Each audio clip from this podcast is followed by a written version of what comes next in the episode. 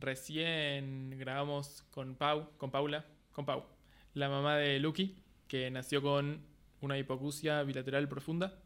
Grabamos un episodio bastante largo y bastante completo, no tan largo, pero bastante completo sobre su historia, sus vivencias, tanto de ella como madre, como de Lucky, como nene hipocúsico que nace en este mundo de esa manera y se mete a una cirugía, a otra cirugía, va a la escuela, rehabilitación auditiva, hace actividades, se mete al agua, que esto, que lo otro. Pero hay muchos padres y mucha gente que llega a mí o a nosotros, porque también eh, Pau comparte en arroba adiós guion bajo silencio guion bajo en Instagram eh, la historia y la vida de Lucky con dos implantes teniendo seis años y me parece buenísimo cómo lo hace. Como llegan estos padres a nosotros buscando ayuda a veces, ¿no? Buscando información, no sabiendo qué hacer, teniendo dudas. Y en uno de los episodios, que es el que grabé con Hilda sobre rehabilitación auditiva, Hilda decía que un gran error de los padres era que no tratan a su hijo de una manera normal. Porque dicen, ¿para qué le voy a hablar si igual no va a escuchar? O dicen, no, eh, yo escuché en algún lado que a todos los niños sordos hay que mandarlos a una escuela especial y así hay que como ir tomando decisiones que las tomó alguien, un día las dijo y esto ah, aplican para todo. Y no, cada caso es único, cada caso es particular, cada uno tiene que ir, ir a su médico, a la fonoaudióloga, a quien sea, y sacar información.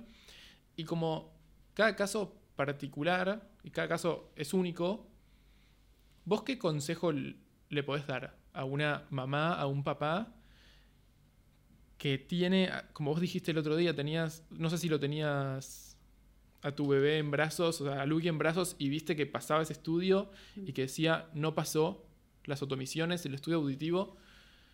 Sí. ¿Qué le podés decir a alguien?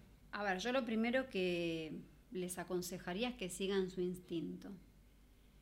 Yo en ese momento me podría haber ido a mi casa y podría, porque era el momento que me estaban dando el alta del sanatorio, que yo me enteré que no pasó las emisiones y me dijeron, no te preocupes, se las repetís al mes y probablemente le dé bien, puede tener moco, líquido. Y yo dije, no, no, no, yo a mi casa no me voy, voy a verla a la pediatra.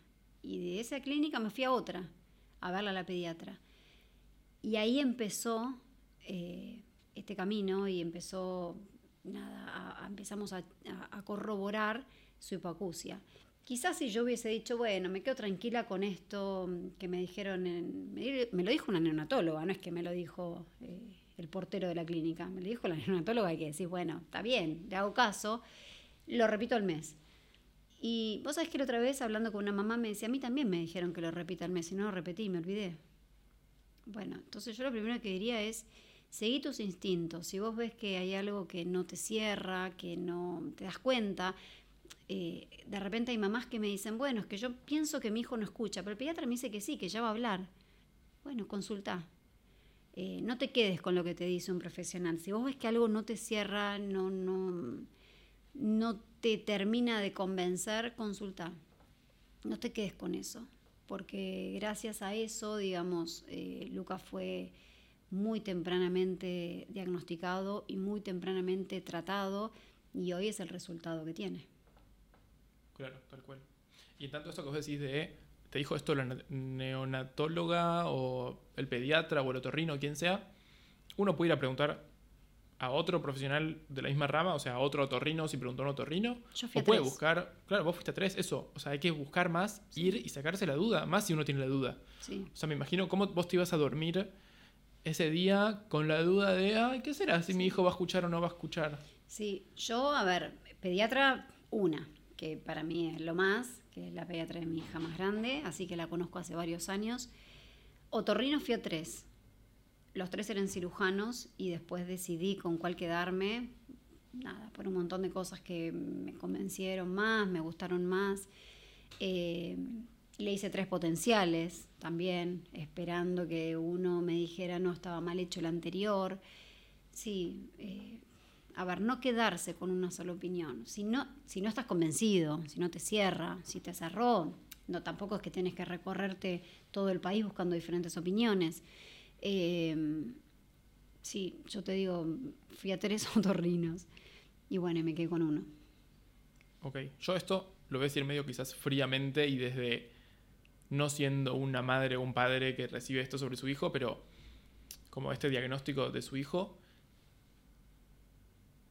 Pero como, o sea, siento que ante tanta incertidumbre no podés quedarte con, o sea,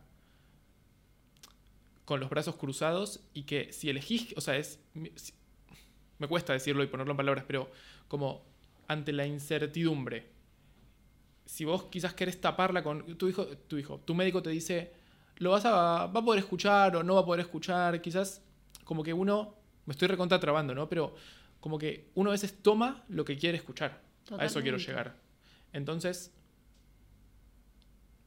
no sé cómo, o sea, hay madres que pueden tranquilamente decir, ah, bueno, confío en el médico, va a escuchar. Y otras pueden decir, no confío en el médico, va a escuchar.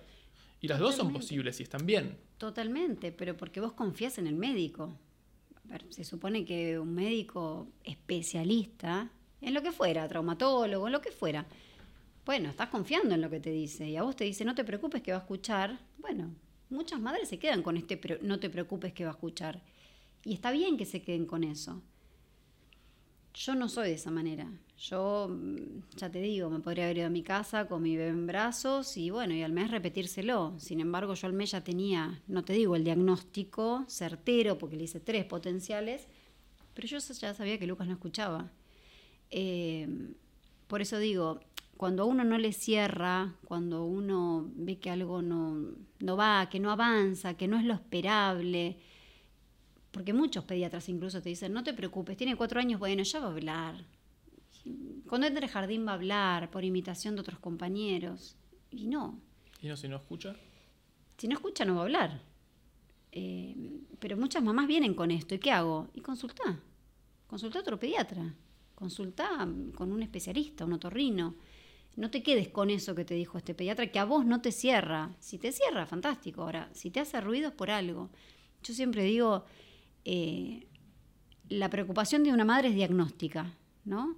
Eh, creo que una madre tenemos un, las madres o los padres, digo genérico, ¿eh? quien esté a cargo del cuidado del, niño tiene, muchas veces es un abuelo, una abuela, tiene esta mirada clínica de ver que está todo el día con el chico y que de repente hay cosas que, te hacen ruido. Bueno, no te quedes con esto que hace ruido.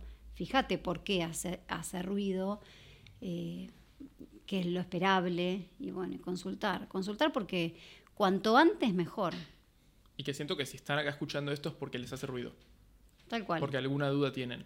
Probablemente. Así que ante esa duda, ante ese ruido. Tal cual. Bueno, justo ante ese ruido, ¿no? En la hipoacusia hay que actuar, hay que tomar alguna. Algo, quizás un camino distinto, quizás el mismo camino. Uno tiene como que frenar la pelota y elegir. Tal cual. Creo que eso es re importante. Y siguiendo en el, en el tema de consejo, Lucky, y yo veo por Instagram que Lucky acepta y que comparte con sus amigos, y como lo hablábamos antes también, muy naturalmente el hecho que tiene dos implantes. ¿Vos qué crees que es ahí como lo importante y lo que vos hiciste como madre para que Lucky los cuide, los charle, compartan con sus amigos, que es re importante para escuchar, que cuente, que hable sin vergüenza y, quiera mostrarlos? Nosotros siempre lo tratamos, lo tratamos con total naturalidad. Vos dependés de esto para escuchar, los tenés que cuidar, querer, les damos un beso, se van a dormir, ¿cómo te vas a dormir? Hicimos un Mickey, yo le puse unos implantes a Mickey, entonces hacíamos todo también, la ceremonia de guardar sus implantes y de qué bueno que Mickey va a escuchar y demás, para que él empiece a, quererlos y a, a valorar de que con ese aparatito él puede escuchar y él lo ha tomado totalmente mm, de forma natural y así lo transmite. Eh, yo creo que si nosotros lo hubiésemos escondido o no lo llevo a una plaza para que no lo vean o le dejo el pelo largo para tapárselos, eh, probablemente la reacción de él hubiese sido distinta. Yo creo que uno le transmite a los chicos todo esto. Le enseñás, le transmitís. Eh, a mí no me da vergüenza. Yo voy caminando por la calle y noto que lo miran. No te digo que no voy a una plaza y noto que lo miran. Y a mí no me avergüenza. Yo me acerco si veo que alguien está murmurando y que lo están mirando. Muchos chicos que le preguntan a los padres y que quizás yo lo escucho, me acerco y les cuento. Porque no todo el mundo tiene por qué saberlo. Eh, sin embargo, ya te digo, si yo tomara otra postura y le pondría, no sé, una gorrita para taparlos, probablemente la reacción de él hubiese sido distinta. Creo que nosotros tenemos mucho que ver en eso. ¿Y lo dejan a Lucky, por ejemplo, manipular el implante? Ponérselo, sacárselo, cambiar la Sí, batería. Sí, totalmente. Vos sabés que el otro día lo Y tiene seis años. Seis años. El otro día lo invitó un amigo a dormir a la casa, la primera vez que iba a una pijamada él. Eh, y bueno, él tiene cuatro baterías, dos implantes, cuatro baterías, que yo las voy alternando. Hoy uso dos, mañana uso las otras dos. Y mm, entonces le pongo en una cajita las dos baterías para el día siguiente, porque claro, no le mandé el cargador y todo, entonces le dije, Lucky, en esta cajita te pongo las dos baterías para mañana. No le dije más nada. Mi incertidumbre era cómo lo iba a manejar. Yo quería ver cómo él lo manejaba. Él en casa lo remaneja y todo, pero bueno, estaba afuera y yo no estaba. Entonces cuando viene el otro día le digo, Lucky, ¿cómo te manejaste? A lo cual me mira y me dice, ay mami, no sabés lo que hice. A ver, contame. No le saqué las baterías a los Audis para no confundirme. Entonces, ¿qué hizo? A la mañana siguiente le sacó las baterías, que ya no tenían carga, le sacó las baterías, las puso en la cajita y les puso las nuevas baterías. Un capo. Fantástico. Dije, este chico entendió todo, ya está. Él los manipula, él, este, bueno, el Minimix se lo enseñó a usar, porque de repente si se le desconfigura, él tiene que saber configurarlo en, en- en el control remoto, pese a que yo se los dije a las maestras, pero bueno, lo tiene que saber. No, él se pone la batería, se saca la batería, eh, los pone a cargar, los pone en, de- en el deshumidificador, todo. Buenísimo. ¿Y le muestra a los amigos, vos sabés eso? Si, com- si les muestra, si habla sobre el implante, los Audis, los procesadores con sus todo amigos. el tiempo, todo el tiempo. Ayer me contó que un amiguito le hizo así en la cabeza y se le salió una batería. Se la encontró la maestra. Y él me lo contaba con total naturalidad. Y le digo, ¿qué pasó con la batería? Ah, se salió, pero Tere me la encontró y se la puso. Totalmente natural. Claro, como si a cualquiera se le caen los anteojos. Sí, sí, totalmente. Pero de chiquitos, de salida de dos, que ya los chiquitos por ahí se lo encontraban, no se lo ponían, si se le salía, se lo ponían dado vuelta. Y para que haya este trato, vos me contaste antes que le contás a las maestras todos los años vas y pedís una reunión para contarles la importancia de Lucky y los implantes. Sí. Y que claramente, si las maestras saben la importancia, pueden compartirla y comunicarla a los nenes, porque la maestra en la escuela es la autoridad. Entonces, o sea, me pareció muy bueno lo que vos contabas antes, que es re Sí. importante que las que estén al tanto sobre eso, Sí. las autoridades en la escuela. Sí, totalmente. Yo a principio de año tengo una reunión con las maestras que yo la pido, les muestro, les desarmo el implante, les muestro esta es la batería, se pone de esta manera o de otra, por si se, se, se le sale. La vez pasada, el año pasado, eh, me manda una maestra una foto y me dice, se le salió esto, me manda una foto del imán, se le había roto el imán. Bueno, no te preocupes, ya lo voy a buscar. Bueno, fui a, a la empresa, le compré otro imán. Eh, están súper atentas, súper atentas. Y me lo hacen saber enseguida, que eso está buenísimo. Tal cual. Y es que a vos te dejan tranquila. Vos sabés que está ahí, está como Total. seguro, cuidado. Total, totalmente. Si no escucha, me dicen, Lucas no escucha o me está diciendo que no escucha, entonces yo me voy al colegio, llevo, imagínate, el cable, la batería de más, llevo todo por si es algo de eso. Que me ha pasado, que la batería no haga buena conexión, entonces se la cambio y, y funciona. Y vos Pero te sentís. Perdón. Sí, no, digo que eso me lo avisan ellas, es fantástico. Ok. ¿Y vos te sentís segura para poder contar esto, hablar de esto y poder responder posibles preguntas y preguntas reales? Total. Como, claro, vos vas con seguridad y vos sabés sobre el tema y todo. Me imagino que hay padres que quizás no saben la diferencia de las cosas o qué Sí. es una bobina o qué... Vos en una foto viste que se le salió el imán Tal cual. o la batería o esto o lo otro. Sí. ¿Vos recibiste recursos? ¿Tenés recursos? ¿Algo como para que... para ir a la Mm. escuela? ¿O simplemente iniciativas tuyas? ¿Recomendación de alguien? No, eh, aprendí en la marcha, la verdad. Eh, se rompió la, el imán, bueno, ¿qué hago? Llamé a la empresa, escúchame, se rompió el- este imán. ¿Se puede comprar? Sí, sí, fantástico. Fui, lo compré. Vas aprendiendo en, en la marcha. La verdad es que no... Yo sabía que existía el implante coclear, lo había visto hace muchos años, no era lo que es ahora, pero bueno, eh, hasta que no te pasa. Totalmente. No tenés uno en la mano, digamos. No es que decís, bueno, voy a comprar al supermercado y lo ves. Entonces fui aprendiendo cómo poner este, las baterías, cómo cargarlo, bueno, todo en la marcha. Ok. Y si tenés que mirar para atrás Mm. en el tiempo, ¿qué te gustaría que te... O sea, ¿qué te dirías hoy a la Paula que Sí. vio esas autoemisiones no pasadas? A esa angustia, a ese llanto que contabas antes. Eh, que no tiene sentido tanta angustia, tanto llanto, porque esto es una condición, justo le decía a una mamá, una condición, una discapacidad que tiene una solución. No se revierte, porque no es que Lucas va a dejar de ser sordo. Lucas nació sordo y estará toda su vida con esta condición. Pero sabiendo hoy, con el diario del lunes, que el implante le funcionó súper bien, vuelvo a repetir lo que decía la vez pasada, no todos los chicos son candidatos a implantes, cada caso es particular. Yo te hablo de Lucas. Hoy viendo el diario del lunes, yo le diría a Paula, no tiene sentido que llores tanto porque va a funcionar. Y Lucas es un nene que tiene muchos recursos, él, eh, emocionales, psicológicos, y una fortaleza que yo aprendo todos los días de él. Porque hay veces que, bueno, yo me he caído, figurativamente, no que me caí al piso, pero digo emocionalmente, y que él es como que con su, su sonrisa, viste, me decía, no te preocupes, viste, la, la, eh, lo que hablábamos la vez pasada de la cirugía y la angustia, y llegó a mi casa y él jugaba, y él estaba como si nada, y yo decía, yo tengo que estar entera, uno tiene que estar entero para poder acompañar y sostener. Entonces diría esto, si tiene una solución, vamos por esto.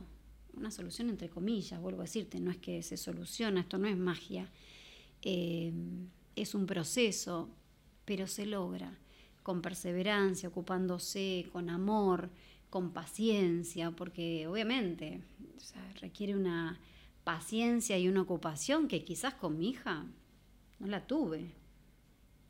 Claro, es una dedicación, o sea, estar yendo a la terapia de rehabilitación auditiva o estimulación constantemente, semanalmente, cada 20 días, lo que sea en cada caso, encima del trabajo en casa, Tal o cual. sea, es Y mucho aparte, laburo, con mucho Juan y yo no me planteaba si iba a hablar o no iba a hablar.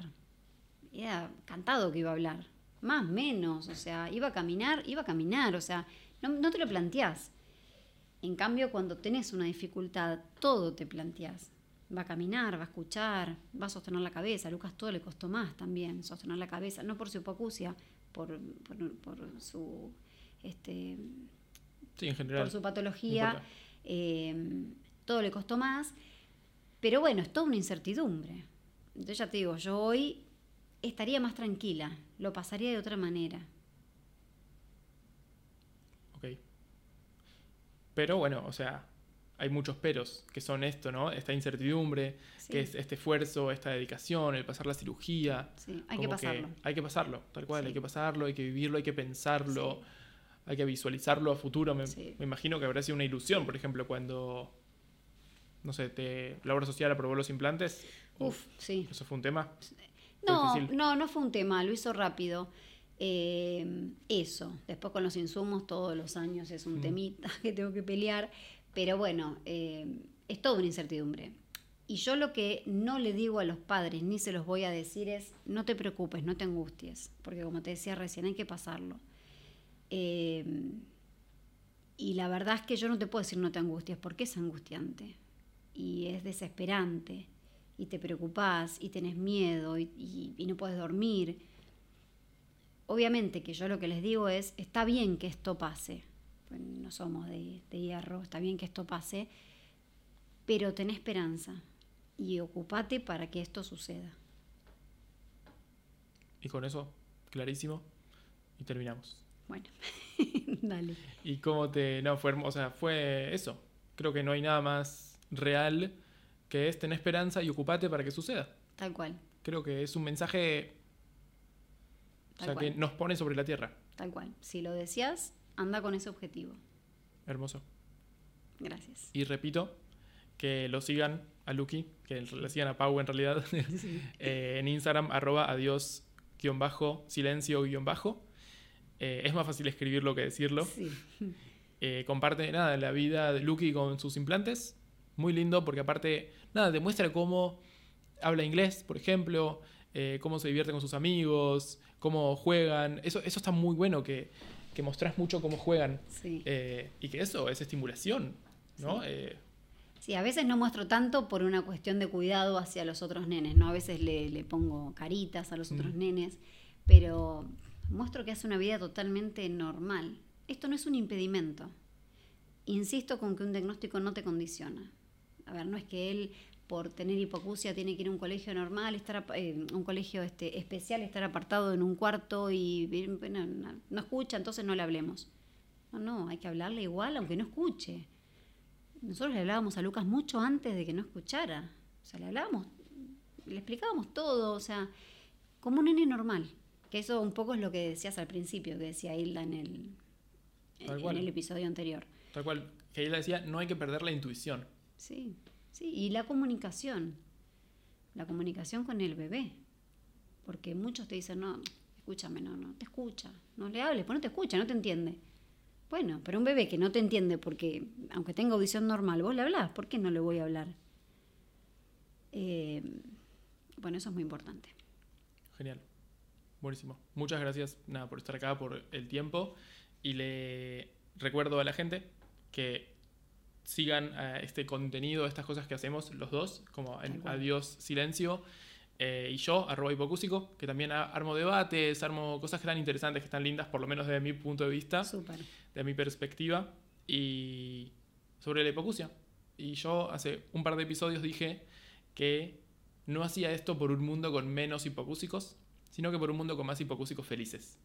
Porque como vos decís recién, no nos condiciona, no nos destina a un tipo de vida. Nosotros necesitamos información, necesitamos herramientas, esfuerzo, trabajo, a veces romper los quinotos a la obra social. Mm. Eh, en algunos otros países que no tienen las coberturas que tenemos en Argentina, también mucho esfuerzo económico. Pero se puede. Se puede. Muchas veces se puede, no todas las veces se puede. Pero hay que apuntar a laburar y a trabajar para que, para que se pueda.